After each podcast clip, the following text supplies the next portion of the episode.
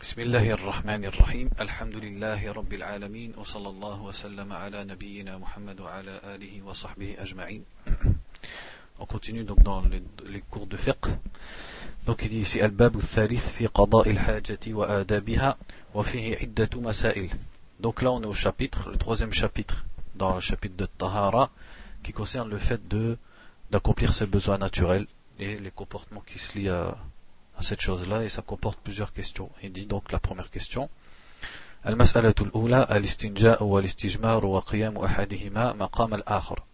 Donc la première, elle, elle concerne alistinja et al-istijmar. Qui, qui, qui, qui, signifie donc de se nettoyer les parties intimes avec de l'eau et l'istijmar qui veut dire se nettoyer les parties intimes avec les pierres ou avec quelque chose de solide. En vérité, l'istinja, c'est un mot qui englobe les deux. alistinja ça s'applique à la fois pour le nettoyage des parties avec l'eau et le nettoyage des parties avec quelque chose de solide. Tous les deux, ça s'appelle l'istinja. Mais l'istijmar, c'est quand on le fait avec quelque chose de solide. Donc il dit ici, al-istinja izalatul bilma. Donc il dit c'est le fait de de de de, de, de nettoyer donc les excréments qui sortent des deux orifices de l'être humain avec de l'eau. والاستجمار مسحه بطاهر مباح منق كالحجر ونحوه il dit l'istijmar c'est le fait de l'essuyer avec quelque chose de pur de licite et qui le nettoie c'est-à-dire euh, que la chose avec laquelle on nettoie soit pure elle soit licite pas quelque chose de volé par exemple et aussi qu'il soit efficace dans le nettoyage comme les pierres et on peut faire l'un ou l'autre c'est-à-dire on n'est pas obligé de le faire avec de l'eau. On peut faire l'un ou l'autre. On a le choix. Parce que ça, ça a été rapporté du prophète sallallahu alayhi wa sallam. Qu'il a fait l'un parfois et l'autre parfois. فعن أنس رضي الله عنه قال كان النبي صلى الله عليه وسلم يدخل الخلاء فأحمل أنا وغلام نحو إداوة من ماء وعنزة فيستنجي بالماء Donc le premier hadith pour appuyer ça, c'est le hadith de Anas anhu, qui est dans Sahih Muslim, où il dit, le prophète sallallahu alayhi wa sallam, donc il allait à, Al-Khala, Al-Khala, donc c'est l'endroit où ils allaient entre guillemets aux toilettes, donc c'était des endroits euh, par rabaissés de la terre où on ne pouvait pas voir la personne. Donc le Mohim il disait, il, partait dans cet endroit, Al-Khala, il dit, moi, ainsi qu'un jeune homme comme moi, parce que Anas il était enfant et il servait le prophète sallallahu alayhi wa sallam, il dit je portais une gourde et une petite lance. Une gourde qui contenait de l'eau. Et le prophète sallallahu alayhi wa sallam donc se nettoyait avec de l'eau. Donc ça c'est la preuve venant de la sunna qui concerne l'estinja. Comme quoi le prophète sallallahu alayhi wa sallam il se nettoyait les parties intimes après les besoins avec de l'eau. C'est le hadith de Anas. وعن عائشة رضي الله عنها عن النبي صلى الله عليه وسلم قال إذا ذهب أحدكم إلى الغائط فليستطب بثلاثة أحجار فإنها تجزئ عنه Ensuite, le hadith de Aisha, qui est dans le musnad de l'imam Ahmed, dans lequel le prophète sallallahu alayhi wa sallam il a dit Lorsque l'un d'entre vous va aux toilettes, c'est-à-dire va accomplir ses besoins, qu'il fasse, il dit Falyastatib. Al-istitaba, c'est un synonyme de l'istinja. C'est-à-dire, il dit qu'il se, nettoie, qu'il se nettoie avec trois pierres, et cela lui suffit. C'est-à-dire, là, c'est un ordre du prophète sallallahu alayhi wa sallam de se nettoyer avec trois pierres. C'est-à-dire que, qu'est-ce qu'on en comprend? On n'est pas obligé d'utiliser de l'eau. Parce qu'il n'a pas raccroché ça au fait qu'il n'y ait pas d'eau. Il n'a pas dit s'il n'a pas d'eau, qu'il fasse avec la pierre. Il a dit qu'il prenne des pierres. Donc c'est-à-dire que de temps en temps on peut faire ça, des fois on peut faire ça. Ça c'est selon la convenance de la personne. Et il dit le fait de faire les deux, en même temps c'est le meilleur. C'est-à-dire le fait de faire à la fois avec du solide et, du, et de l'eau pour se nettoyer. Ça c'est la parole des ulama, même si, c'est-à-dire dans les hadiths, on a soit le fait que le prophète sallallahu alayhi wa sallam il s'est nettoyé avec de l'eau, soit il s'est nettoyé avec quelque chose de solide. Et les ulama, donc pour des raisons logiques, ils disent le mieux c'est de le faire avec les deux. Parce que si tu commences par du solide, au moins tu vas pas toucher directement la pureté avec ta main. Et si tu suis par de l'eau, eh ben, l'eau elle est meilleure que le solide pour nettoyer. Donc chacun des deux il a un avantage.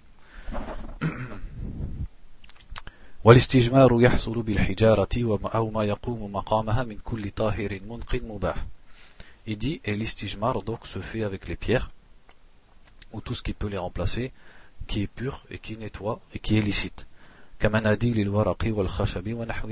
Comme les mouchoirs, c'est-à-dire les mouchoirs en papier, ou le bois ou autre. Donc ça, tous les ulama ils sont d'accord sur ce sujet, sauf certains ulama de Zahiriya qui, qui s'accrochent au texte de façon, c'est-à-dire sans, sans en comprendre quelque chose, mais simplement ils s'attachent au texte en, lui-même et ils disent le texte il parle des pierres, il faut faire les pierres. Donc ça c'est une exception parmi les ulama, mais sinon Ahlul de façon globale, ils disent que tout ce qui peut remplacer les pierres comme quelque chose de solide, comme le papier par exemple qui nettoie, il peut, il remplace les pierres. C'est-à-dire ce qui est voulu, c'est pas la pierre en elle-même. La pierre elle est citée dans les hadiths, c'est parce qu'ils avaient, c'est ce qu'ils avaient de disponible le plus facilement à l'époque, à l'époque du prophète. Ensuite, il dit لأن النبي صلى الله عليه وسلم كان يستجمر بالحجارة فيلحق بها ما يماثلها في الإنقاء فيلحق بها pardon ما يماثلها في الإنقاء il dit parce que le prophète sallallahu alayhi wa sallam donc il se nettoie avec des cailloux ou des pierres donc tout ce qui peut être comme les pierres dans le fait de nettoyer il rentre dans le même hukm c'est-à-dire dans le même jugement dans le même statut ولا يجزئ في الاستجمار أقل من ثلاثة مسحات et on n'a pas le droit de donc ça il ne convient pas et ça ne suffit pas de, de s'essuyer moins de trois fois لحديث سلمان رضي الله عنه نهانا يعني النبي صلى الله عليه وسلم أن نستنجى باليمين أو أن نستنجى بأقل من ثلاثة أحجار وأن نستنجى برجيع أو عظم Il dit parce que dans le hadith de Salman, donc qui est dans Sahih Muslim, Salman radiallahu anhu, il a dit, le prophète sallallahu alayhi wa sallam nous a interdit de nous nettoyer avec la main droite et de nous nettoyer avec moins de trois pierres ou alors de nous nettoyer avec un excrément ou un os. Donc ce qui est voulu ici dans le hadith, c'est quand il a dit de nous nettoyer avec moins de trois pierres. Donc c'est interdit. Il faut s'essuyer au moins trois fois. Et ça ne veut pas dire que les trois fois elles sont suffisantes. C'est-à-dire il faut au moins trois fois. Et si, c'est-à-dire quand est-ce qu'on doit s'arrêter? Est-ce que si par exemple la personne elle fait trois fois et ça suffit pas, est-ce qu'elle a fait ce qu'elle va faire? Non. Ce qui est voulu c'est d'enlever l'impureté. Donc la personne elle doit se nettoyer jusqu'à ce que elle est ce qu'on appelle van, c'est-à-dire elle pense fortement, elle peut pas être sûre à 100%, mais elle voit qu'elle a nettoyé. Donc si elle doit utiliser plus que 3 pour se nettoyer, il est obligatoire d'utiliser plus. Parce que ce qui est voulu, c'est pas le chiffre, ce qui est voulu, c'est d'enlever la pureté.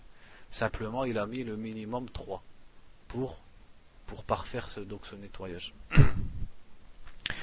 Ensuite, il dit Al-Mas'ala thaniya, istiqbalu al-qiblati wa istidbaruha la deuxième question, c'est le fait de faire face ou de tourner le dos à la qibla pendant qu'on fait ses besoins.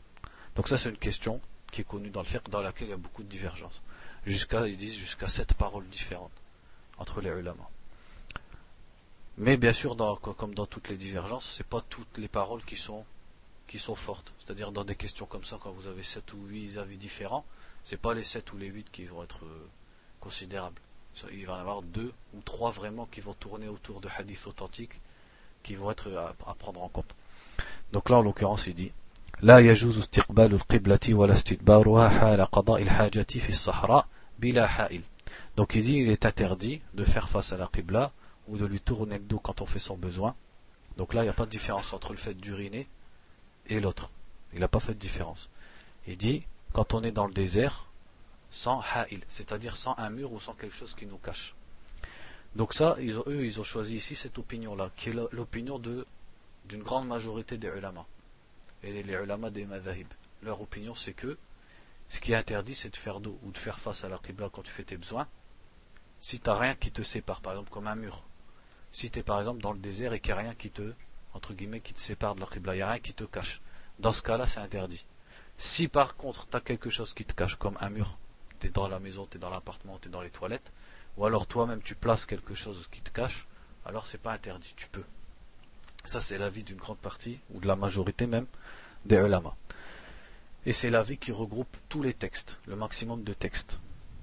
Donc il dit, donc on va lire les textes, il dit, les hadiths Abi Ayyub al-Ansari, radiallahu anhu, قال رسول الله صلى الله عليه وسلم إذا أتيتم الغائط فلا تستقبلوا القبلة ولا تستدبروها ولكن شرقوا أو, غر أو غربوا قال أبو أيوب فقدمنا الشام فوجدنا مراحيد قد بنيت نحو الكعبة فننحرف عنها ونستغفر الله Donc le premier hadith, c'est le hadith d'Abu Ayyub al-Ansari, dans lequel le prophète sallallahu alayhi wa sallam, il a dit, lorsque vous faites vos besoins, ne faites pas face à la qibla et ne lui tournez pas le dos, mais il a dit c'est-à-dire tournez-vous vers l'est ou tournez-vous vers l'ouest? Parce que, en ce qui concerne les gens de Médine, elle est où la, Kaaba? Elle est au sud, pile au sud. C'est-à-dire, euh, Médine, elle est pile au nord de la Mecque. Donc il leur a demandé de se tourner vers l'est ou vers l'ouest. Donc pour ni faire face ni tourner le dos à la Qibla. Et Abu Ayyub, celui qui a ramené ce hadith, il dit quand nous sommes allés au Shem, c'est-à-dire quand il s'est déplacé au Shem, Shem c'est-à-dire la région de la Syrie, il dit on a trouvé des toilettes qui étaient, qui étaient construites en direction de la Kaaba, donc nous nous, nous, retournions, c'est-à-dire au, sein même de ces toilettes, eux, ils se tournaient vers l'est ou vers l'ouest, de façon à ne pas faire face ni à tourner le dos à la Qibla, et on demandait pardon à Allah. Donc ça c'est un hadith qui est dans Sahih al-Bukhari et Sahih Muslim. Après il dit أما إذا كان في بنيان أو كان بينه وبين القبلة شيء يستره فلا بأس بذلك il dit mais s'il est dans une construction, c'est-à-dire dans une maison par exemple, ou alors qu'il a entre lui et la Qibla quelque chose qui le cache, alors il n'y a pas de mal à faire face ou à tourner le dos à la Qibla. Les hadiths ibn Umar radiallahu anhuma أنه رأى رسول الله صلى الله عليه وسلم يبول في بيته مستقبل الشام مستدبر الكعبة Donc la preuve à ça, c'est le hadith d'Abdullah ibn Omar, anhuma, qui est dans Sahih Bukhari et Sahih Muslim, comme quoi Abdullah ibn Omar, donc il avait grimpé, il était monté sur la maison de sa sœur, Hafsa, et il a vu le prophète sallallahu faire ses besoins en tournant le dos à la Qibla. Donc, le prophète lui-même l'a fait. Donc c'est la preuve pour dire que c'est pas, c'est-à-dire c'est c'est pas interdit si c'est dans une construction. Parce que là, au sein d'une construction, en l'occurrence une maison, le prophète il a tourné le dos à la Kaaba pendant ses besoins. ولحديث مروان الأصغر قال أناخ ابن عمر بعيره مستقبل القبلة ثم جلس يبول إليه et aussi pour un autre hadith donc de Abdullah ibn Omar donc on va voir que c'est-à-dire c'est pas simplement euh, le hadith d'Ibn Omar où il dit j'ai vu le prophète faire ça en plus, Ibn Omar lui-même en a compris que c'était à cause du fait qu'il était dans une entre quatre murs. Parce qu'ici il dit donc un tabi'i, il dit euh, Abdullah ibn Omar il a mis son chameau en direction de la Qibla et il a commencé à uriner. Donc c'est-à-dire il a mis son chameau entre lui et la Qibla et il a uriné en faisant face à la Qibla.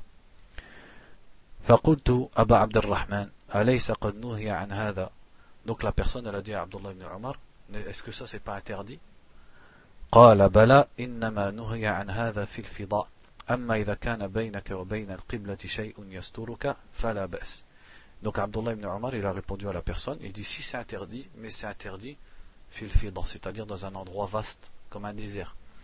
Il dit mais si il y a quelque chose entre toi et la qibla qui te cache, alors il n'y a pas de mal. Donc là c'est une fatwa d'un sahabi. Donc il a compris ce texte donc c'est pas simplement le texte où on a vu comme quoi le prophète sallallahu alayhi wa sallam il a fait ça entre quatre murs. Le sahabi qui a vu ça lui-même il en a compris que c'est parce qu'il était entre quatre murs. Donc c'est une compréhension d'un compagnon du prophète sallallahu alayhi wa sallam. Ce athar il est dans les sunan d'Abi Daoud. Ils disent ici, ils disent, je pense qu'ils le disent que Sheikh Al-Albani, voilà, il l'a authentifié. C'est-à-dire cette fatwa d'Abdullah ibn Omar. Ensuite, ils disent Ils disent mais le mieux, c'est de délaisser ça, même quand on est entre quatre murs, et Allah est plus savant. Pourquoi ils disent ça? Pour sortir de la divergence, c'est-à-dire par précaution, sachant qu'il y a beaucoup d'autres ulama qui disent que même dans les constructions, c'est interdit. Et pourquoi ils disent ça? Parce que euh, eux, par exemple, ils vont voir que ce, ce de Abdullah ibn Omar, il n'est pas authentique. Donc s'il n'est pas authentique, il reste simplement le hadith où le prophète sallallahu alayhi wa sallam il a interdit de faire face ou de tourner le dos à la qibla. Donc qu'en est-il du hadith où Abdullah ibn Omar il a vu le prophète le faire? Ils disent mais ça, ça, peut être ça peut être spécifique au prophète puisque le prophète sallallahu alayhi wa sallam il a, il a donné un ordre à sa communauté, ça ne l'englobe pas lui-même. Ou alors, ça c'est un acte du prophète. Et quand le prophète sallallahu alayhi wa sallam, son acte il contredit sa parole de façon à quel point on peut pas les, à un point tel qu'on peut pas les regrouper, alors on prend sa parole et on, laisse son acte, parce que peut-être que son acte il est propre à lui. Et aussi parce qu'Abu Ayyub il a bien dit qu'au sein même des toilettes, il se retournait pour pas faire face ni, faire, ni tourner le dos à la Qibla, et pourtant il dit, et pourtant il était dans des toilettes. Donc il aurait pu simplement le faire. Et ensuite il dit, et en plus on demandait pardon à Allah. Donc chacun il a des preuves qui font que donc la majorité des ulama ils ont pris par la fatwa d'Abdullah ibn Omar. Ce qui est logique puisque un compagnon il sait mieux de quoi il parle quand il parle d'un hadith. C'est lui qui est plus à même de comprendre ce hadith. Et d'autres ils ont dit comme je vous ai dit que c'était interdit de toute façon, de façon absolue. C'est pour ça qu'ils disent ici le mieux c'est de le délaisser quand même. Donc celui qui pour qui c'est plus facile et il n'y a pas de difficulté à le délaisser, même entre quatre murs, c'est mieux quand même pour, euh, par précaution. Ensuite, il dit, la troisième question. Donc, ce qui est préférable de faire à celui qui rentre aux toilettes. Il dit,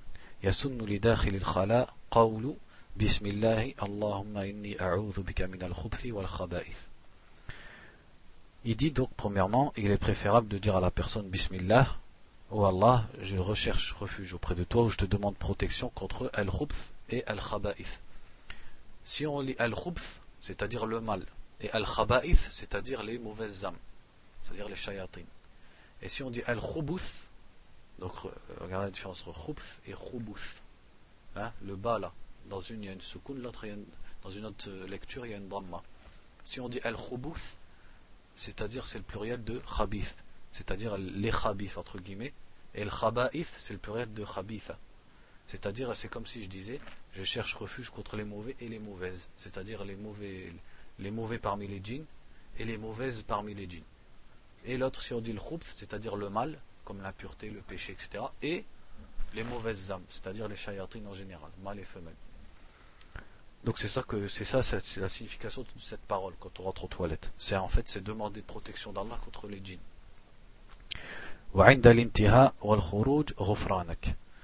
Et quand on sort du toilette, on dit Ghufranak. Ghufranaka, qu'est-ce que ça veut dire? Ça veut dire ton pardon. En fait, c'est sous-entendu As'aluka Ghufranak. Je te demande ton pardon. Pourquoi je te demande ton pardon en sortant des toilettes? Les ulama, ils ont beaucoup discuté sur ce sujet. Pourquoi? Quelle est l'occasion de dire de demander pardon à Allah? Comme certains ils ont dit, puisque tu as, Allah il a purifié ton corps des excréments, qui, s'il restait en toi, ça te ferait un grand mal, ça te ferait des maladies, etc., eh ben c'est comme si tu disais, comme tu as purifié mon intérieur physique, eh ben purifie mon intérieur, c'est-à-dire mon cœur, des péchés. Après qu'il a purifié ton corps, tu lui demandes de purifier ton cœur. Ça, c'est une des sagesses que certains main ils ont tiré.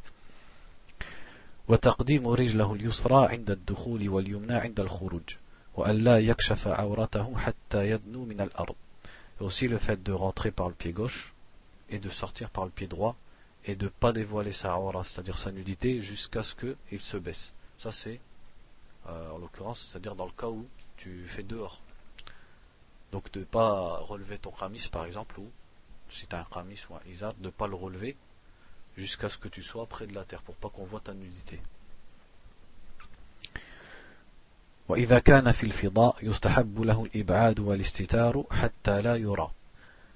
dit, et s'il est dans un endroit vaste comme un désert, il faut s'éloigner jusqu'à ce qu'on ne le voit pas, ou alors il faut qu'il se cache. وأدلة ذلك كله حديث جابر رضي الله عنه قال خرجنا مع رسول الله صلى الله عليه وسلم في سفر وكان رسول الله صلى الله عليه وسلم لا يأتي البراز حتى يتغيب فلا يرى. Donc l'épreuve à tout ça, c'est premièrement le hadith qui est dans les sunan d'Abi Daoud, hadith de Jabir, où il dit, nous sommes sortis avec le prophète sallallahu alayhi wa sallam dans un voyage, et le prophète n'allait aux toilettes que après qu'il soit qu'il se soit éloigné jusqu'à ce qu'on ne le voit pas. C'est-à-dire, il dit que quand il voulait faire ses besoins, il s'éloignait jusqu'à ce qu'on puisse plus le voir, on puisse plus le voir.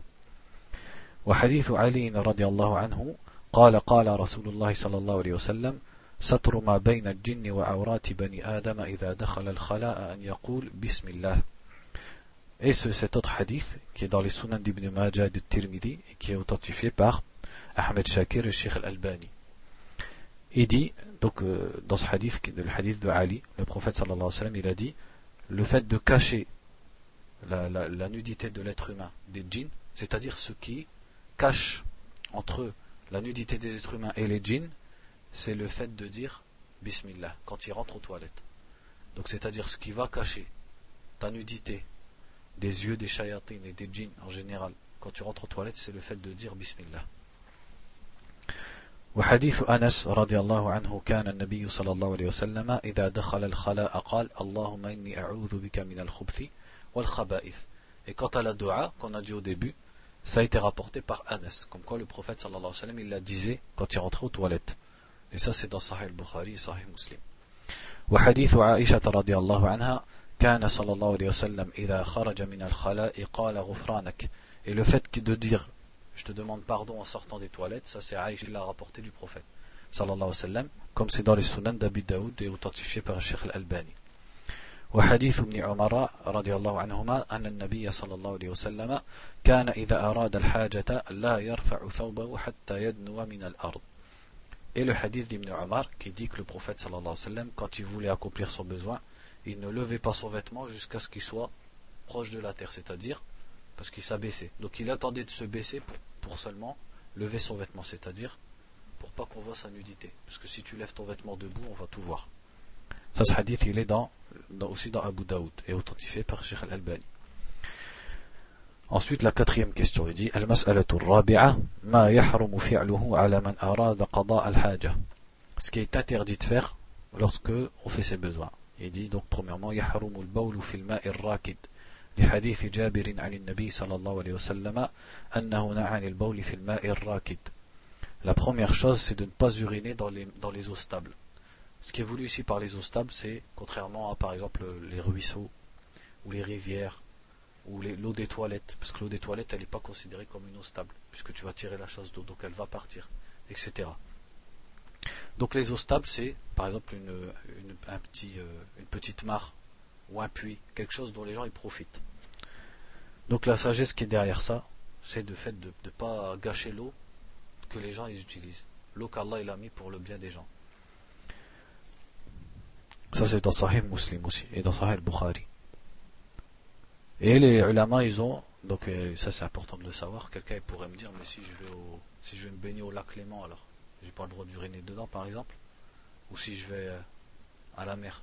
La mer c'est une eau stable les ulama, ils ont accepté par consensus, et ils disent al-ma al-mustabhir jidden, c'est-à-dire l'eau qui est vraiment en grande, grande, grande quantité, comme un fleuve par exemple. Euh, non, un fleuve ça coule. Euh, je veux dire un grand lac, un grand lac ou une mer, comme par exemple la mer, la mer morte, la mer noire, qui sont au sein des terres, mais elles sont vraiment immenses. Ça, c'est pas interdit, parce que de toute façon, ça va pas agir sur l'eau. ولا يمسك ذكره بيمينه وهو يبول ولا يستنجي بها لقوله صلى الله عليه وسلم إذا بال أحدكم فلا يأخذن ذكره بيمينه ولا يستنجي بيمينه Et aussi, il ne tient pas son sexe par sa main droite pendant qu'il est en train d'uriner et il n'utilise pas sa main droite pour nettoyer ses parties intimes. Parce que le prophète sallallahu alayhi wa sallam il a dit lorsque l'un d'entre vous urine, qu'il ne tienne pas sa, sa, son sexe avec sa main droite et qu'il ne se nettoie pas avec sa main droite. Ça c'est dans le Bukhari aussi et dans le Muslim. ويحرم عليه البول أو الغائط في الطريق أو في الظل أو في الحدائق العامة أو تحت شجرة مثمرة أو موارد المياه. Et aussi il est interdit d'uriner ou de faire ses besoins, donc euh, ses excréments, dans les chemins ou, dans les, ou à l'ombre. C'est-à-dire ici ce qui est voulu c'est l'ombre que les gens ils utilisent pour... Euh, ils utilisent, ils s'assoient, ils se reposent dedans, etc. Ou alors dans les parcs, les parcs, euh, al-hada'iq, les parcs, les jardins, etc. Ou alors sous, une, sous un arbre fruitier qui donne des fruits. Ou alors les, les, les endroits dont on puise de l'eau. وعليكم السلام لما روى معاذ قال قال رسول الله صلى الله عليه وسلم اتقوا الملاعن الثلاث Al-Baraz. Il dit pour le hadith de Mu'adh dans lequel le prophète sallallahu alayhi wa sallam il a dit évitez les trois choses qui ramènent al-la'na, al-mala'in, c'est-à-dire les trois choses qui si tu les fais les gens ils vont te ils vont te dire al-la'na, ils vont te souhaiter al-la'na, c'est-à-dire ils vont te souhaiter d'être maudit. Parce que celui qui le fait, les gens quand ils trouvent ça, ils disent Allah etc. Ils lui souhaitent la malédiction. Donc il les a, il les a nommés mala'in c'est-à-dire des endroits de malédiction, des choses, des actes qui attirent la malédiction. Il dit donc craignez les trois mala'in, donc les trois choses qui amènent la malédiction. Donc le fait de faire ses besoins dans Al-Mawarid, Al-Mawarid c'est-à-dire les, les endroits dont on puise l'eau, comme un puits ou une source, etc. Wa tariq, c'est-à-dire le chemin qui est emprunté par les gens. Wa et c'est l'ombre, Ça, ce hadith, il est dans Abu Daoud. Et Sheikh Al-Albani, il, dit qu'il est, que sa chaîne de transmission, elle est Hassan, elle est, elle est Hassan, vous comprenez, elle est authentique. ولحديث أبي هريرة رضي الله عنه أن النبي صلى الله عليه وسلم قال اتقوا اللاعانين قالوا وما اللاعانان يا رسول الله قال الذي يتخلى في طريق الناس أو في ظلهم Et le hadith d'Abu Huraira où il a dit craignez les deux, les deux qui maudissent, al-la'anayn. ils ont dit c'est quoi les deux qui maudissent, les deux choses qui maudissent? Il a dit c'est celui, c'est le fait de faire ses besoins dans le chemin des gens ou dans leur ombre. Ça c'est dans, dans Sahih Muslim. Dans l'ombre des gens, c'est-à-dire l'ombre que les gens utilisent pour se reposer, pour s'asseoir, etc.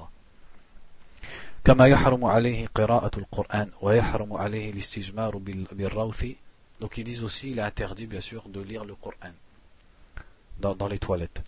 ويحرم عليه الاستجمار بالروث أو العظم أو بالطعام المحترم et aussi il est interdit de s'essuyer avec un rawth c'est-à-dire avec les crottins ou avec les os ou avec une nourriture qui est respectée une nourriture لحديث جابر رضي الله عنه قال نهى النبي صلى الله عليه وسلم أن يتمسح أن يتمسح بعظم أو ببعر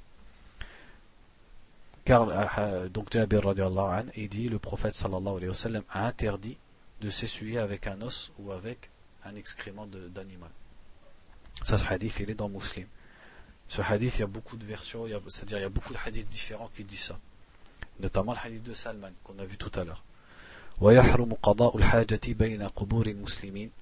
Et pourquoi il dit, euh, c'est-à-dire dans d'autres hadiths, il a été cité la raison. Pourquoi, c'est-à-dire pourquoi c'est interdit? En ce qui concerne le croûtin, parce qu'il a dit la yutahir, il ne purifie pas, puisque lui-même il est une impureté. Et en ce qui concerne les eaux, c'est parce que c'est la nourriture des djinns. C'est-à-dire euh, le prophète sallallahu alayhi wa sallam, des djinns ils étaient venus lui demander, donc de demander à Allah que de la nourriture pour eux. Et il a demandé à Allah qu'il leur accorde sur chaque os, s'ils viennent pour y manger, donc les djinns musulmans ils viennent pour y manger, ils retrouvent la viande qu'il y avait dessus déjà, avant, que les êtres humains la mangent. Et les crottins, ils sont aussi des nourritures pour les animaux des djinns, puisque les djinns ont aussi des, des animaux sur lesquels ils montent, comme les êtres humains. Donc ça, c'est un respect envers les djinns. C'est un respect envers les musulmans parmi les djinns. ويحرم قضاء الحاجة بين قبور المسلمين قال النبي صلى الله عليه وسلم لا أبالي أوسط القبور قضيت حاجتي أو وسط السوق et il est interdit de faire ses besoins entre les tombes des musulmans, car le prophète sallallahu alayhi wa sallam a dit Je ne me soucie, c'est-à-dire je ne fais pas de différence entre faire mes besoins au milieu des tombes ou faire mes besoins au milieu du marché. C'est-à-dire il a comparé celui qui fait ses besoins au milieu des tombes comme celui qu'il fait au milieu du marché. Et personne ne va faire ses besoins au milieu du marché. Ça, ce hadith, il est dans Ibn Majah, authentifié par Sheikh Al-Albani, rahimahullah. Ensuite, il dit, donc la dernière question dans ce sujet, il dit, al al-khamisa, ma yukrahu fi'luhu lil mutakhalli. Ce qui est déconseillé. Donc, ce n'est pas interdit, mais simplement déconseillé. Il dit, yukrahu halu qada il-hajati, yukrahu hala qada il-hajati, استقبال مهب الريح بلا حائل لئلا يرتد البول إليه il dit donc il est détestable, il est déconseillé de faire face au vent, au vent qui arrive, pour pas que l'urine elle revienne sur toi. Donc ça c'est quelque chose de logique, c'est pas un hadith. ويكره الكلام et il est déconseillé de parler فقد مر رجل والنبي صلى الله عليه وسلم يبول فسلم عليه فلم يرد عليه car le prophète sallallahu alayhi wa sallam il est en train d'uriner quelqu'un il est passé il lui a répondu il lui a dit salam et le prophète sallallahu alayhi wa sallam, il n'a pas répondu. Donc il a délaissé quelque chose qui était obligatoire parce qu'il était en train d'uriner. Et il lui a répondu après. C'est-à-dire il a détesté répondre le salam pendant qu'il est en train d'uriner. Ça c'est dans Sahih Muslim.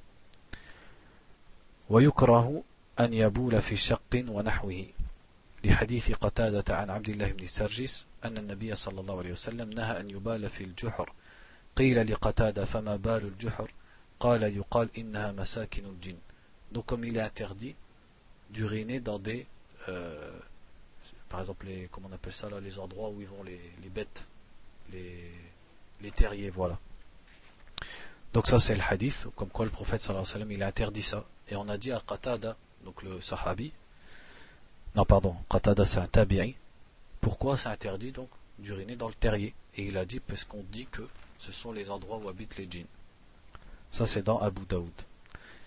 ولأنه لا يأمن أن يكون فيه حيوان فيؤذيه أو يكون مسكنا للجن, للجن فيؤذيهم et aussi parce que peut-être que dedans il y a un animal qui va sortir pour lui faire du mal ou aussi parce que peut-être que dedans habitent les djinns et donc lui il va faire il va nuire aux djinns donc plusieurs raisons qui font que c'est interdit ويكره أن يدخل الخلاء بشيء فيه ذكر الله إلا لحاجة لأن النبي صلى الله عليه وسلم كان إذا دخل الخلاء وضع خاتمه Il dit aussi il est détestable et déconseillé d'entrer aux toilettes avec quelque chose dans lequel il y a le rappel d'Allah, c'est-à-dire le nom d'Allah qui est écrit, sauf par besoin. Parce que le prophète sallallahu alayhi wa sallam, quand il rentrait aux toilettes, il enlevait sa bague. Et sa bague dessus, il y avait écrit Muhammadun Rasulullah. Donc il y avait le nom d'Allah dessus. Ils disent ici, donc ce hadith il a été rapporté donc dans Sunan, il dit وقال أبو داود بعد إخراج حد هذا حديث منكر وقال الترمذي هذا حديث حديث حسن غريب وضاعفه الألباني وعلى القول بضعف هذا الحديث وعدم صلاحيته للاحتجاج في هذه المسألة فإن الأولى والأفضل أن لا يدخل الخلاء بشيء فيه اسم الله بلا ضرورة إكراما لاسمه تعالى وإجلالا Il dit, Abu Daoud lui-même qui a rapporté ce hadith, il a dit c'est un hadith munkar. Et Sheikh al-Albani, il l'a déclaré comme étant faible. Il n'est pas authentique. Mais ils disent même si on dit qu'il n'est pas authentique, et qu'on ne peut pas l'utiliser comme preuve, dans cette question, eh bien le mieux c'est de ne pas entrer aux toilettes avec quelque chose dans lequel il y a un nom d'Allah par respect et par vénération envers le nom d'Allah Azzawajal. Donc si c'est sauf si tu es contraint. Donc de le faire sans besoin. Donc ça c'est min bab adab en fait. Même si le hadith il n'est pas authentique, mais de, c'est-à-dire par politesse, par respect, par vénération envers Allah Azzawajal, on évite de faire ça. De faire rentrer quelque chose dans lequel il y a le nom d'Allah. Et personnellement, c'est-à-dire dans, le, bon, dans les quelques livres où j'ai pu lire ce chapitre, ou quand j'étais à l'université, on nous a jamais dit le hadith est daif, donc on peut rentrer aux toilettes avec quelque chose dans lequel il y a le nom d'Allah. C'est-à-dire, personnellement, j'ai jamais entendu qu'on a dit un savant, il dit c'est permis puisque le hadith il est daif. Malgré tout, ils disent quand même, c'est-à-dire comme si le hadith il était authentique. Pourquoi? Par respect envers le nom d'Allah Azzawajal.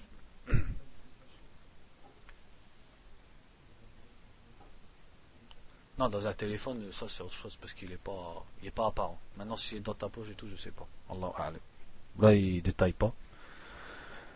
Ensuite, il dit أما عند الحاجة والضرورة فلا بأس كالحاجة إلى الدخول بالأوراق النقدية التي فيها اسم الله فإنه إن تركها خارجا كانت عرضة للسرقة أو النسيان للسرقة أو النسيان Il dit, mais s'il a besoin et il est contraint à rentrer avec quelque chose dans lequel il y a le nom d'Allah, alors il n'y a pas de mal.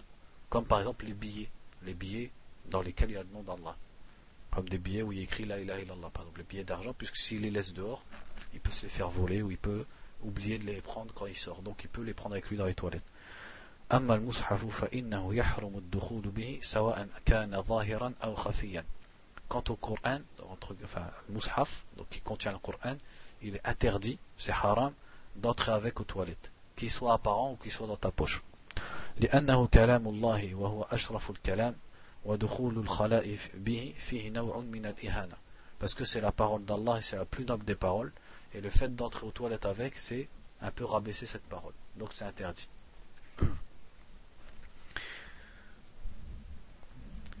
donc ensuite il dit la quatrième, le quatrième chapitre الباب الرابع في في السواك وسنن الفطرة وفي عدة مسائل donc ça c'est le chapitre qui concerne le siwak et ce qu'on appelle sunan al-fitra. Sunan al-fitra, c'est-à-dire les actes qui font partie de la nature originelle de l'être humain.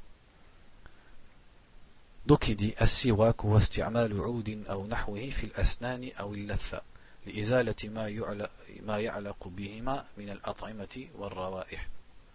Il dit siwak c'est le fait d'utiliser. Donc retenez bien, parce que nous on dit siwak, tiens je te donne un siwak. Le siwak c'est pas ça. Le siwak c'est le geste le geste, on appelle ça siwak ou tasawuk. L'objet, c'est le miswak. Donc, siwak, donc des fois on applique siwak aussi à l'objet, mais siwak, c'est le fait d'utiliser un objet qui ressemble à un bâton ou, quelque chose qui ressemble sur les dents et les gencives pour les nettoyer. C'est ça qu'on appelle siwak, c'est un geste. pour enlever ce qu'il pourrait y avoir comme nourriture, comme saleté, comme odeur, etc. Ça, c'est ça qu'on appelle as-siwak. Donc, pas croire que siwak, c'est le bâton de bois. Le bâton de bois, ça, c'est un miswak qui est fait de arak, c'est-à-dire c'est un bois particulier. As-siwak, c'est le fait de, c'est le geste qui est de se nettoyer les dents. Donc il dit La première question c'est sur le statut du siwak. Il dit As-siwak masnounun fi jami' al-awqat. حتى الصائم لو حتى الصائم لو توسك في حال صيامه فلا بأس بذلك سواء كان أول النهار أو آخره donc il dit as-siwak il est préférable dans toutes les, à, chaque moment, dans tous les moments, même le jeûneur, s'il fait le, s'il fait siwak, ça lui est conseillé. Il n'y a pas de mal, qu'il soit au début du jour ou à la fin du jour. En fait, ici, là, il fait, il fait allusion, pourquoi il précise même pour celui qui jeûne? C'est parce que l'imam Shafi'i, rahimahullah, et donc les gens de son madhab aussi, qui l'ont suivi, eux, ils disent c'est détestable d'utiliser siwak à partir de zawal. C'est quoi zawal? C'est l'heure du droit c'est-à-dire zawal, pourquoi on dit zawal? Parce que le soleil il est au zénith, après tazoul, c'est-à-dire il commence à pencher. Quand il commence à pencher, c'est l'heure du dhuhr. On appelle ça zawal. C'est vers la c'est à peu près vers la moitié du jour. Ils disent après zawal, c'est déconseillé de faire euh, de faire siwak pour celui qui est jeune. Pourquoi?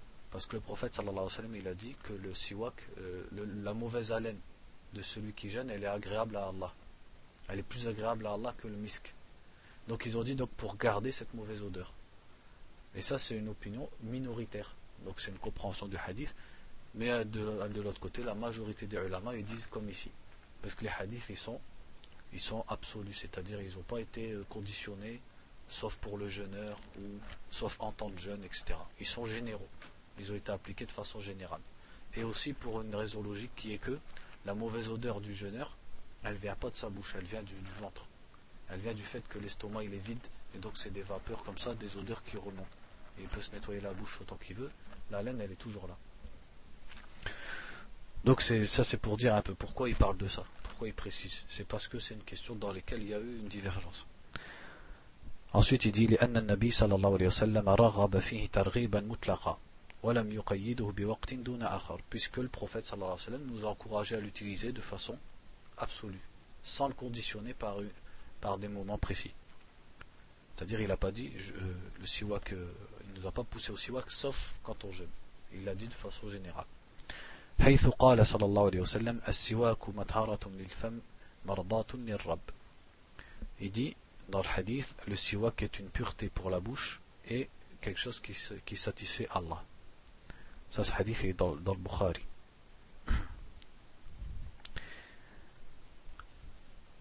وقال صلى الله عليه وسلم لولا أن أشق على أمتي لأمرتهم بالسواك عند كل صلاة ça aussi c'est dans le Bukhari Muslim il dit si je ne craignais de, de mettre une difficulté à ma communauté je leur, je leur aurais ordonné le siwak à, auprès de c'est-à-dire à chaque salat pour chaque salat donc ça aussi c'est une preuve c'est une preuve pour montrer que c'est pas obligatoire puisque il a bien dit si je ne craignais de mettre une difficulté je leur aurais ordonné c'est-à-dire je leur aurais imposé. Donc c'est-à-dire que ce n'est pas imposé, c'est quelque chose de préférable. La deuxième question, c'est quand est-ce que le, siwak est, est, assisté? C'est-à-dire, on dit, il est préférable à chaque instant. Mais il y a des moments où c'est encore plus préférable. Donc, quand est-ce que c'est? Il dit, il dit premièrement quand on fait ses ablutions. Quand on se réveille du sommeil quand la bouche quand l'odeur de la bouche a changé quand on lit le Coran et quand on fait la salat c'est-à-dire avant de faire la salat aussi quand on rentre à la mosquée ou quand on rentre à la maison لحديث المقدام بن شريح عن أبيه قال سألت عائشة قلت بأي شيء كان يبدأ النبي صلى الله عليه وسلم إذا دخل بيته قالت, قالت بالسواك puisque un tabi'i il a dit à Aïcha qu'est-ce qu'il faisait le prophète sallallahu alayhi wa sallam en premier quand il rentrait chez lui elle a dit il commençait par le siwak ça ce hadith il est dans Muslim ويتأكد كذلك عند طول السكوت وصفرة الأسنان للأحاديث السابقة et aussi il est préférable quand on se tait longtemps ou quand les, les ou alors si les, les, les dents jaunissent En fait, tout ça, c'est pas forcément des raisons qui sont citées dans les hadiths, mais en fait, les hadiths, quand on regarde la, hikmah qu'il y dans les hadiths, c'est d'utiliser siwak lors des adorations d'Allah, et aussi quand la bouche, elle, a, elle connaît un certain changement. Par exemple, quand tu te tais longtemps, c'est comme quand tu dors. Puisqu'en fait, quand tu dors, c'est quoi qui donne une mauvaise haleine? C'est que tu parles pas, ta bouche, elle reste fermée. Donc quelqu'un qui se tairait longtemps, par exemple, par exemple, il fait un voyage tout seul en voiture, donc il parle à personne. Lui aussi, lui est préférable, en rentrant chez lui ou avant de lire le Coran. Parce qu'il s'est tué longtemps, ça peut changer sa bouche. Ça peut changer l'odeur, lui donner une mauvaise haleine. وكان رسول الله صلى الله عليه وسلم إذا قام من الليل يشوص فاه بالسواك. Et aussi le prophète sallallahu alayhi wa sallam, quand il se levait la nuit, il nettoyait sa bouche avec le siwak.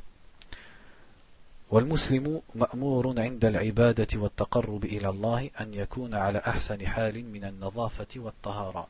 Or le musulman, il a été demandé, lorsqu'il est dans des situations où il se rapproche d'Allah, il adore Allah, d'être sur la, sur la, c'est-à-dire euh, de se préparer de la meilleure des façons, au niveau de la propreté, au niveau de la pureté. Donc le siwak, ça rentre dans ça. Comme Allah il a dit dans le Coran notamment, Ya ayyuhalladhina amanu, khudhu zinatakum inda kulli masjid. Donc vous qui croyez, prenez votre zina. Votre zina, ça veut dire vos beaux vêtements, et inda kulli masjid. Dans chaque endroit de prière C'est-à-dire quand vous allez à la prière, quand vous faites la prière.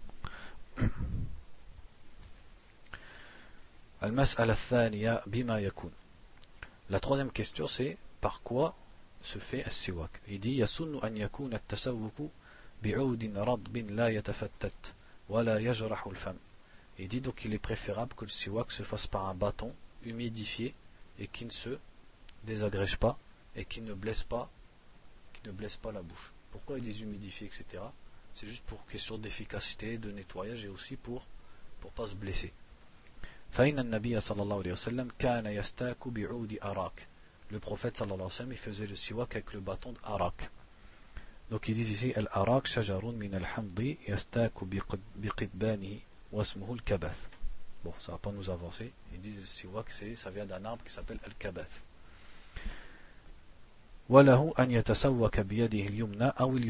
il peut même faire le siwak avec sa main droite ou sa main gauche euh, pardon en fait ils disent ça c'est une autre question. Ils disent qu'il peut faire le siwak avec sa main droite comme il peut le faire avec sa main gauche. C'est-à-dire tenir le siwak et se nettoyer la bouche. Puisque les ulama ils discutent est-ce que c'est mieux avec la main gauche, est-ce que c'est mieux avec la main droite? Eux ils disent que ce soit la gauche ou la droite, puisque les, les, les hadiths ne l'ont pas précisé. Il dit ça c'est quelque chose de d'aisé, c'est pas quelque chose sur lequel il faut se compliquer. C'est quelque chose de large.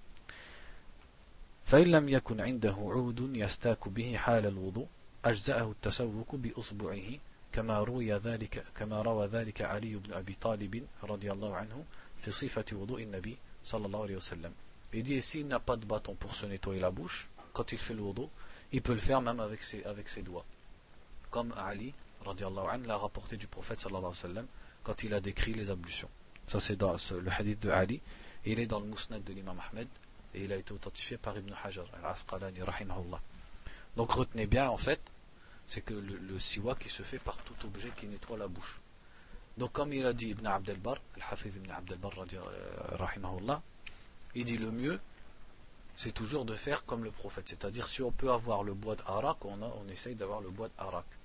Mais tout, tout ce qui peut nettoyer la bouche comme objet, ça c'est siwak, ça rentre dans siwak.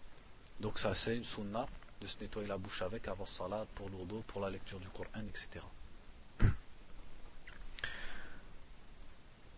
Parce qu'avant, on entendait des frères, ils disaient, ouais, les ikhwan, ils disent euh, la brosse à dents, c'est siwak. Bah, c'est vrai. C'est-à-dire, ça, ça n'a rien à voir avec les ikhwan ou pas les ikhwan. Ça, ça n'a rien à voir. Donc, il faut toujours euh, hein, différencier la, la sunna et, les mauvaises compréhensions des gens. C'est-à-dire, le siwak, si tu retournes au livre de fiqh, c'est tout objet qui peut nettoyer la bouche. Ça, ça n'a rien à voir avec euh, être un ikhwani ou être un salafi ou, être ce, que, tu veux. Ça, c'est une parole des ulama.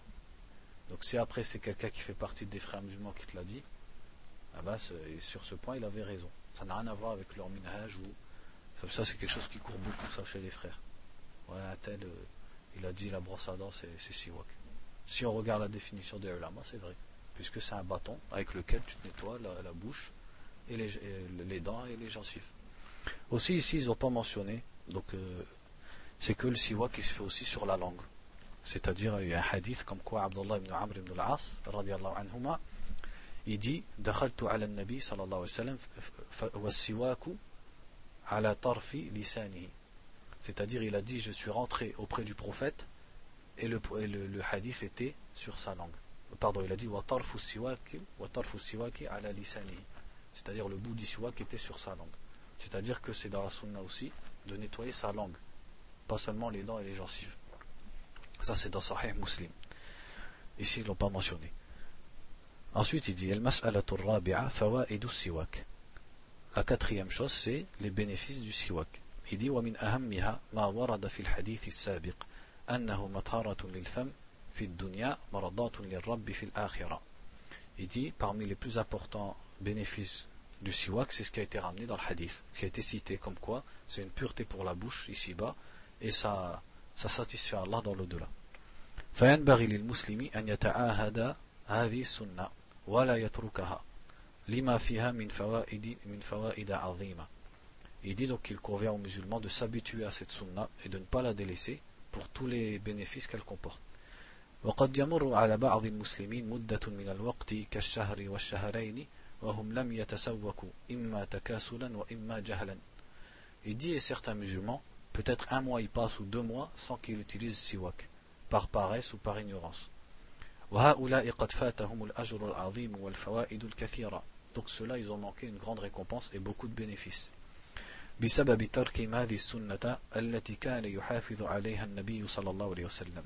Parce qu'ils ont délaissé cette sunna que le prophète sallallahu alayhi wa sallam ne lâchait pas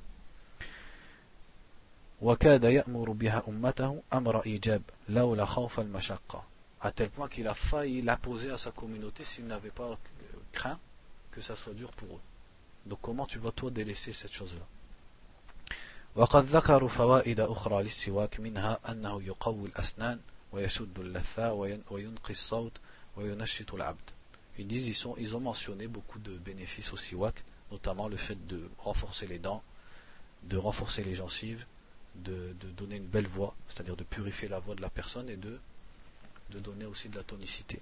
Et ça, c'est, c'est-à-dire tout ça, ça c'est la médecine moderne, elle le montre. C'est-à-dire, ils disent que les mots qui peuvent toucher la bouche, ça se, ça se, comment dit, ça se répercute sur tout le corps. C'est-à-dire, des fois, tu peux trouver une infection dans le corps et elle vient d'une carie. Ça, c'est pas la médecine, je sais pas, ça c'est la médecine occidentale qui dit ça. C'est pas, je, vous dis pas des choses euh, bizarres. ça, c'est la médecine occidentale. Ils disent, des fois, c'est le, même un abcès ou certaines infections, elles peuvent venir d'une carie des fatigues, beaucoup de choses, elles peuvent venir des problèmes de dents. Donc c'est l'islam, euh, donc il a, qu'Allah a révélé, il a poussé à toujours avoir la bouche propre et, à l'hygiène dentaire, même l'hygiène de la langue. Et ça, l'hygiène de la langue, ça fait pas longtemps qu'ils en parlent.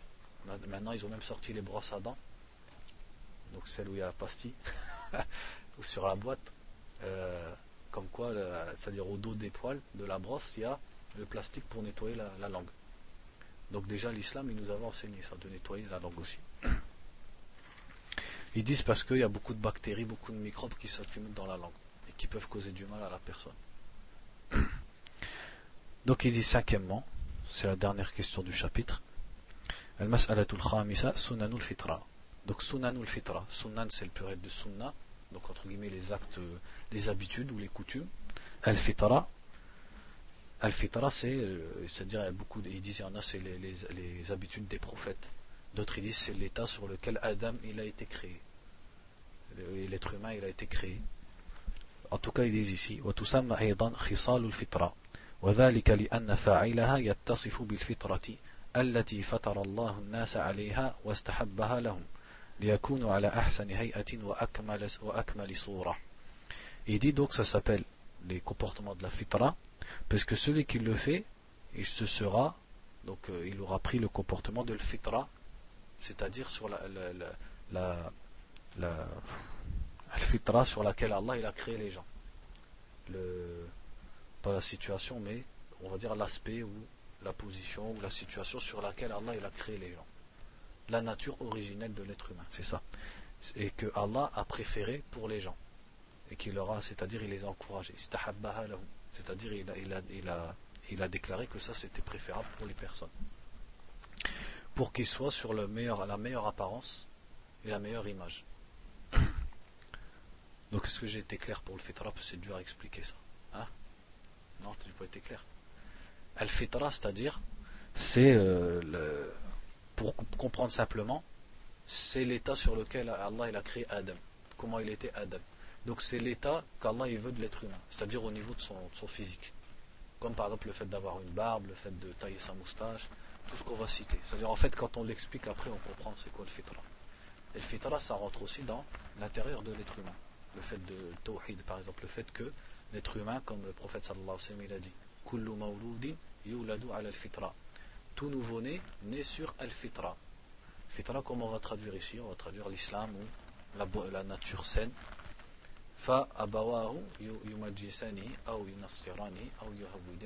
et ce sont ses parents qui le rendent euh, ou chrétien ou juif. Donc c'est-à-dire que l'être humain, s'il n'est pas atteint par les shayatines, par un environnement, si tu lui expliques l'islam, il va l'accepter de façon normale. C'est aussi cette fitra que, si vous lisez dans les noms et les attributs d'Allah, sur la question du fait de dire qu'Allah est au-dessus des sept cieux, ça c'est un argument contre les ahlul kalam, les spéculateurs. Puisque chaque être humain, il sent en lui qu'Allah il est au-dessus. Même un athée, des fois il va avoir une catastrophe et puis il va faire comme ça. Et toute personne au monde qui prie Allah, son cœur il se dirige vers le haut. Ça aussi, ça fait partie de le fitra. Vas-y, je dis tout ça pour qu'on comprenne ce que c'est le fitra. C'est en fait la sainte nature sur laquelle Allah il a fait l'homme. Donc pourquoi ces, actes-là qu'on va citer, ça s'appelle les actes de l'fitra C'est parce que c'est l'image idéale de l'homme, qu'Allah il veut pour l'homme. عن أبي هريرة رضي الله عنه قال قال رسول الله صلى الله عليه وسلم خمس من الفطرة الاستحداد والختان وقص الشارب ونتف الإبط, donc dans ce hadith qui est dans Sahih Muslim et Sahih Bukhari, ça c'est la base du, donc de notre chapitre, Abu Huraira dit que le prophète sallallahu alayhi wa sallam a dit cinq choses font partie de l'fitra. Al-istihdad, donc on va voir ce que c'est après, c'est-à-dire le fait de raser les parties intimes. Wal-khitan, et la circoncision. Waqastu sharib, et le fait de couper ses moustaches. Wanatful ibt, le fait d'épiler ses aisselles. Et le fait de couper ses ongles. Donc là, il va les détailler, les cinq. Il dit, premièrement, l'istihdad.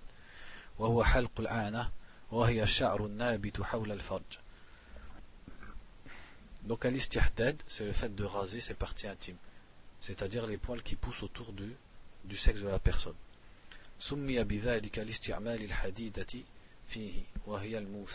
Ça s'appelle l'istihdad parce qu'on emploie al-hadida, c'est-à-dire l'objet de fer qui est le rasoir. Donc c'est plus beau et plus propre pour la personne.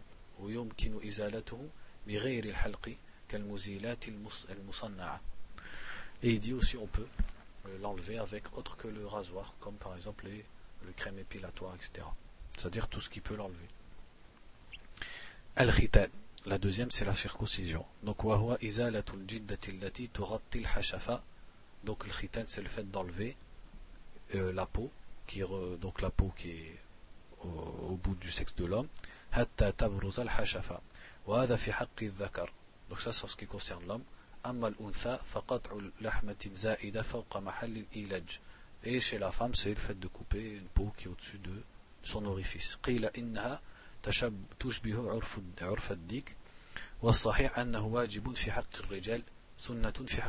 Ils disent, l'opinion la plus forte, c'est que c'est quelque chose d'obligatoire pour les hommes et simplement préférable pour les femmes.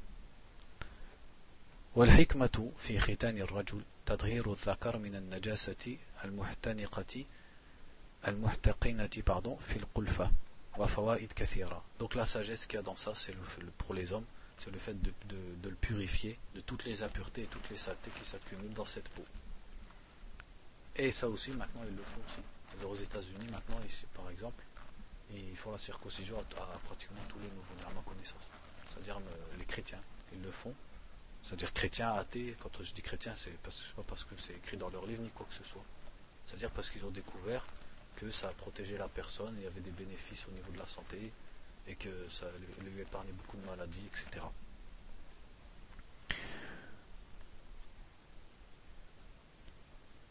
ويستحب أن يكون في اليوم السابع للمولود لأنه أسرع للبرء ولينشأ الصغير على أكمل حال Et il est préférable de le faire le septième jour de la naissance de l'être humain, parce que comme ça, ça va guérir plus vite, et comme ça, le petit grandit de la meilleure des façons, c'est-à-dire ça va, ça va bien évoluer. La troisième chose, donc, donc le fait de, de rétrécir les moustaches ou de les raser.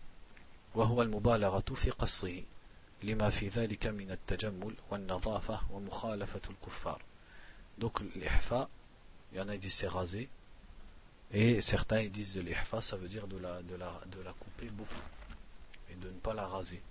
Mais de toute façon, les hadiths, ils ont, ils ont cité les deux. Ils ont cité le fait de la rétrécir comme le fait de la raser. Donc tu fasses ça ou tu fasses ça. Les hadiths, ils parlent des deux.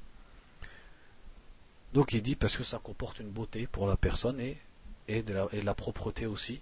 Et c'est une différenciation vis-à-vis des non-musulmans.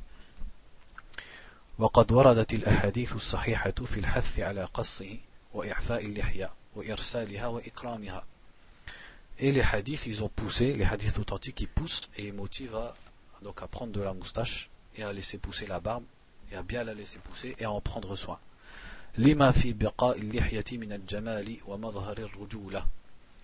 Parce que le fait de laisser pousser sa barbe, donc c'est beau. Donc c'est-à-dire ça c'est beau dans le critère islamique. C'est ça la vraie beauté qu'il faut considérer. Parce que certains des fois leur, leur soeur dit oh t'es laid tu laisses pousser ta barbe ça lui fait de la peine. Dis-toi que tu es beau avec ta barbe, puisque tu ressembles au prophète sallallahu alayhi wa sallam et aux compagnons. Et Aïcha, elle a dit que, ce a dit, gloire à Allah qui a rendu l'homme beau par la barbe. Donc si on s'en fiche des critères euh, qui ne sont pas de notre communauté, nous on regarde nos critères à nous. Nos critères à nous, c'est qu'un bel homme, c'est celui qui a sa barbe. Il dit aussi, et ça, ça montre la virilité, c'est-à-dire ça, ça, ça, ça donne une, un aspect d'homme. وقد عكس كثير من الناس الأمر فصاروا يوفرون شواربهم ويحلقون لحاهم أو يقصرونها في كلها وفي كل هذا مخالفة للسنة والأوامر الواردة في وجوب إعفائها Il dit maintenant les gens ils font l'inverse. Il dit ils laissent pousser leur euh, bien leur moustache et ils, ils rasent ou alors ils, ils taillent leur barbe. Il dit tout ça c'est contraire à la sunna et aux ordres qui montrent qu'il est obligatoire de laisser pousser sa barbe. Et ça, bien sûr, donc le fait de laisser pousser sa moustache et de tailler sa barbe ou de la raser, ça c'est venu de quelque chose de ajnabi, c'est-à-dire d'étranger à l'islam. Et il y a 100 ans ou 150 ans, c'est-à-dire les, parents, des parents de maintenant, ou leurs ancêtres qui nous disent maintenant que, qui nous blâment parce qu'on laisse pousser nos, nos barbes, leurs grands-pères à eux, jamais ils auraient rasé leur barbe. Même le plus illettré d'entre eux, jamais il rasait sa barbe dans les pays musulmans. C'est venu de où? C'est venu depuis que les non-musulmans ils sont rentrés en terre d'islam et ils sont imposés, c'est-à-dire l'isti'mar, la colonisation. C'est par ça que le fait de raser sa barbe, ça s'est répandu chez les musulmans. Sinon, si tu remontais à 100 ans ou 150 ans, jamais les musulmans, c'était pas, c'est-à-dire, ce qui était connu, c'était de laisser pousser sa barbe. Donc c'est vraiment quelque chose d'étranger. Et en plus, le fait de laisser la moustache et de raser la barbe, ça aussi, si on regarde par exemple des photos ou des vieux films, des films documentaires, je veux dire, sur les Français, etc., ou les Anglais, c'est comme ça qu'ils étaient. Donc ils ont fait rentrer ce modèle dans les pays musulmans. Donc là, il va citer les hadiths sur la barbe. Mais avant de citer les hadiths, donc juste pour, euh, pour bien insister sur ce sujet, puisque c'est un sujet où les gens ils aiment bien comment dire, ils aiment contredire.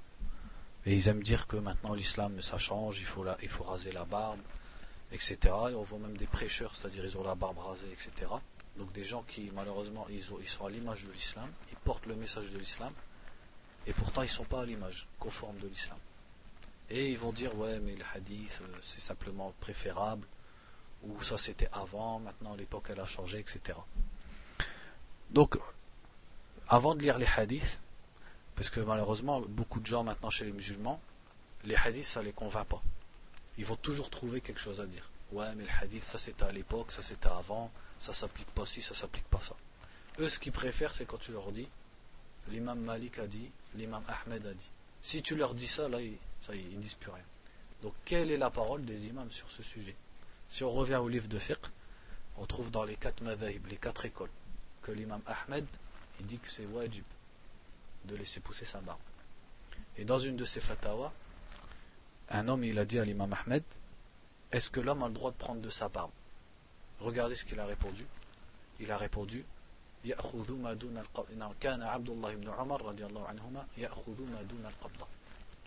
L'imam Ahmed il a répondu tout de suite avec quoi? Avec un athar, avec une parole, avec un acte d'accompagnement. Il a dit L'homme peut prendre ce qui dépasse de sa main. Ça vous connaissez, C'est-à-dire qu'il prend sa barbe, ce qui dépasse, il le coupe. Il dit Abdullah ibn Omar, il le faisait. Pour montrer, on peut le faire. L'homme, il a répondu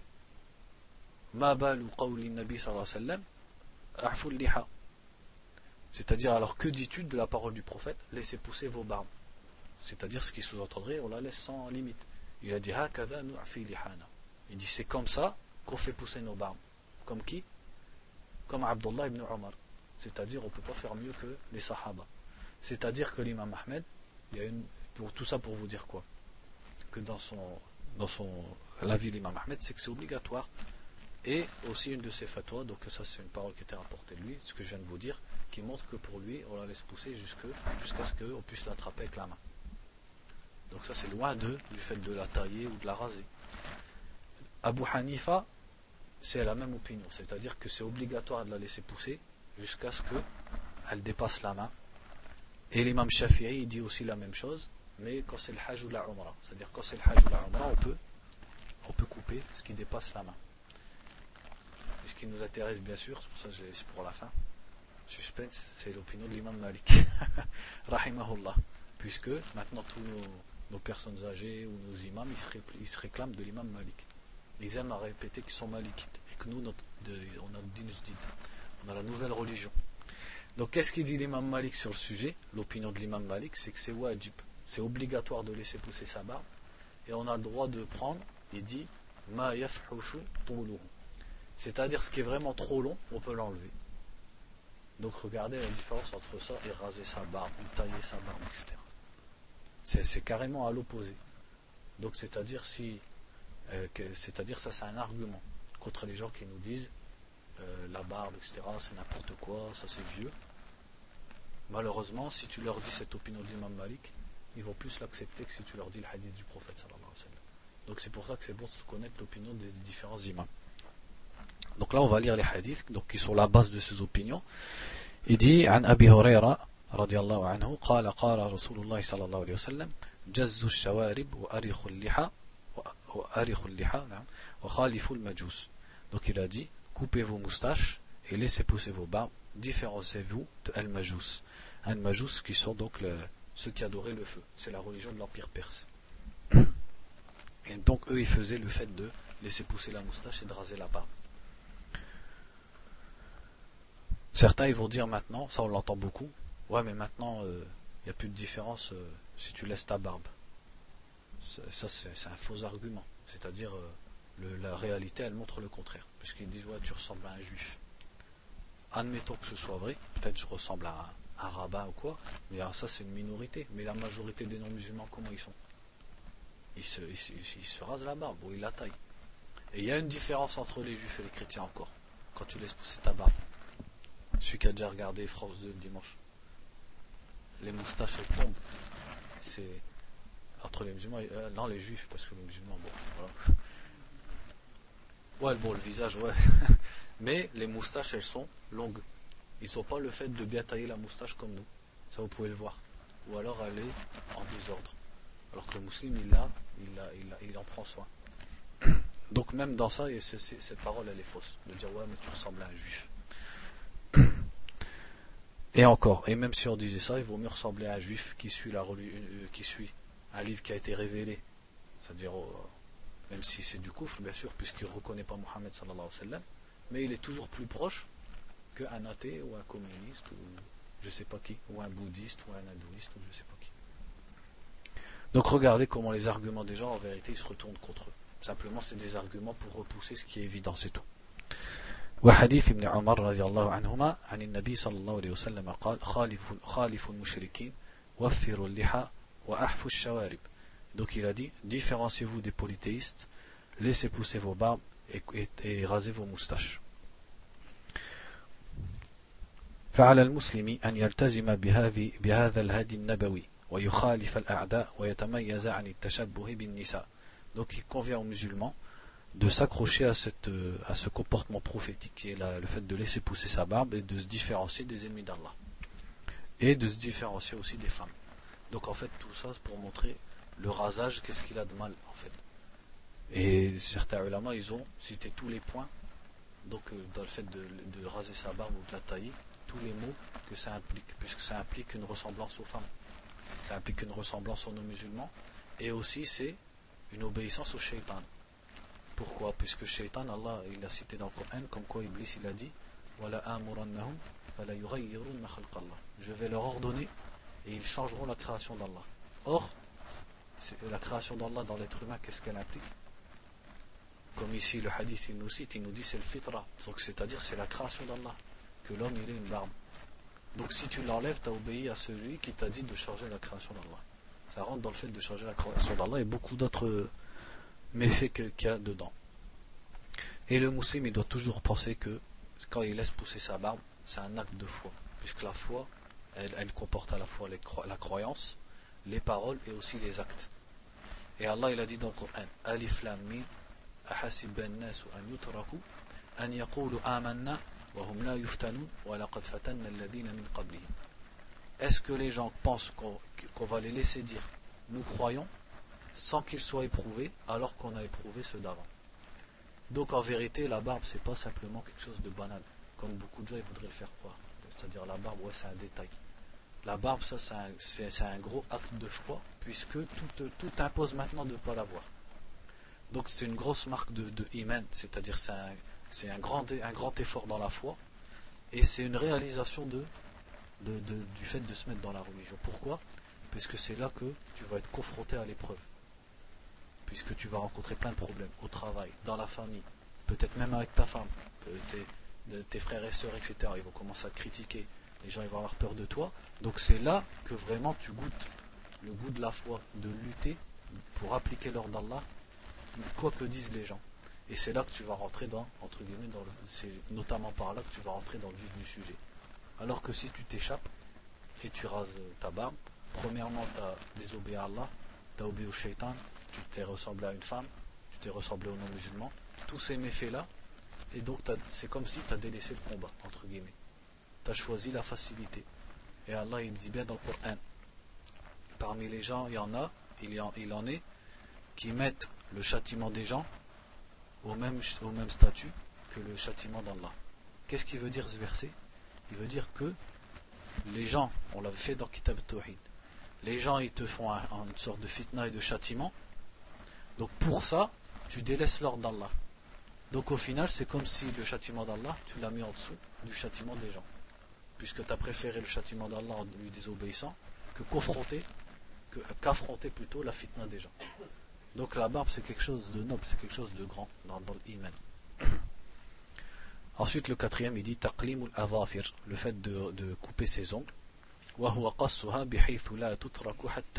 Donc c'est le fait de les couper pour pas qu'ils soient longs.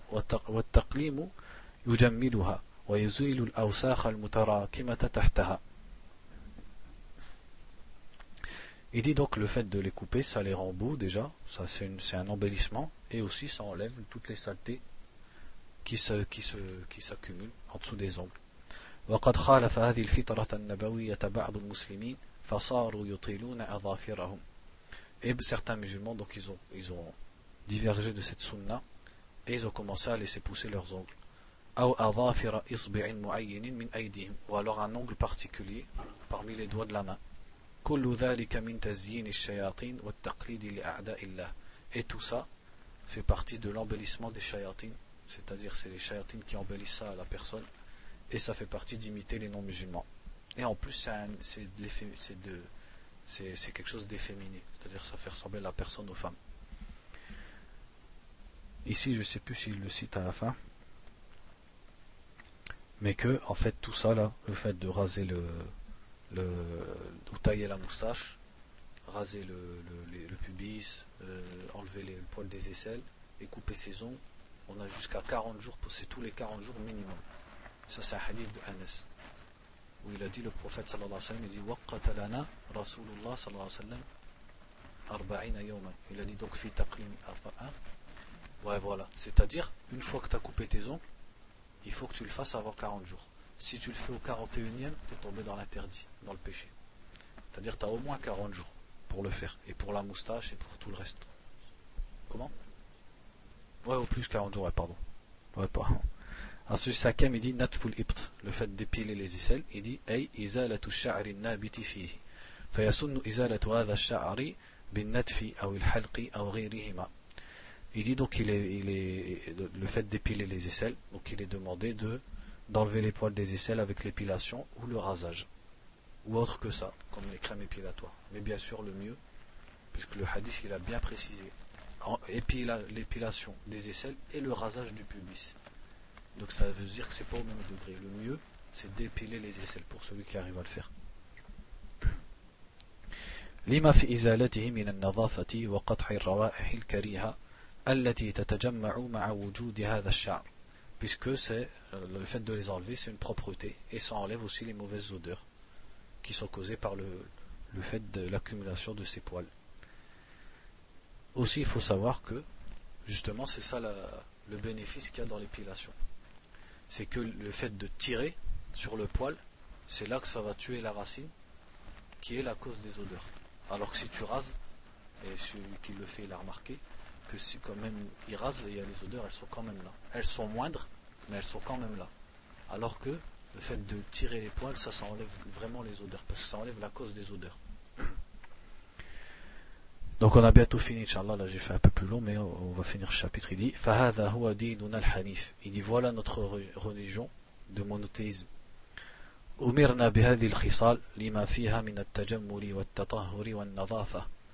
dit, on a été ordonné d'accomplir ces comportements-là parce qu'elles comportent un embellissement, une pureté et une propreté. Et le musulman il doit être sur le meilleur état possible. Il doit être loin de l'imitation des non-musulmans et des ignorants. fier de sa religion, obéissant à son, à son Dieu, et, et est suivant, c'est-à-dire il suit la sunna du, de son prophète sallallahu alayhi wa sallam. ويضاف إلى هذه الخصال الخمس السواك واستنشاق الماء والمضمضة وغسل البراجم وهي العقد التي في ظهور الأصابع يجتمع فيها فيها الوسخ والاستنجاء. Il dit et on peut rajouter aussi à ces cinq euh, comportements cinq autres qui sont le siwak, l'istinshaq, c'est-à-dire le fait de nettoyer le nez, al-madmada, nettoyer la bouche, tout ça avec l'eau, le fait de laver le, barajim, c'est-à-dire les plis qu'il y a dans les doigts. Parce que des fois, c'est-à-dire pour quelqu'un qui travaille la terre par exemple, il peut avoir des saletés qui s'accumulent dedans. Et aussi l'estinja, donc on a déjà, qu'on a déjà cité. وذلك لحديث عائشة رضي الله عنها قالت قال رسول الله صلى الله عليه وسلم عشر من الفطرة قص الشارب وإعفاء اللحية والسواك واستنشاق الماء وقص الأظفار وغسل البراجم ونتف الإبط وحلق العان وانتقاص الماء يعني الاستنجاء. قال مصعب بن شيبة أحد رواة الحديث ونسيت العاشرة إلا أن تكون المضمضة. تسا في زفي دو حديث دو عائشة كده صحيح مسلم dans lequel le prophète صلى الله عليه وسلم a dit 10 choses font partie de الفطرة le fait de rétrécir sa moustache le fait de laisser pousser sa barbe le siwak donc l'istinshaq, donc nettoyer le nez avec l'eau, le fait de couper ses ongles, le fait de laver el barajim, barajim on a expliqué les plis qu'il y a dans les doigts, le fait d'épiler les aisselles, le fait de raser les parties intimes, sulma, c'est-à-dire l'istinja, et un des rapporteurs du hadith, il a dit j'ai oublié la dixième, sauf si, à part, euh, je pense que c'est le madmada. C'est-à-dire la dixième c'est le madmada. Donc ça c'est un autre hadith. Le hadith d'Abu Huraira il disait 5, hadith d'Aïcha il dit 10, qui est dans Sahih Muslim. Donc on va suffire de ça, Inch'Allah. ونسأل الله تعالى أن يرزقنا العلم النافع والعمل الصالح اللهم إنا نسألك الهدى والتقى والعفاف والغنى وصلى الله وسلم على نبينا محمد وعلى آله وصحبه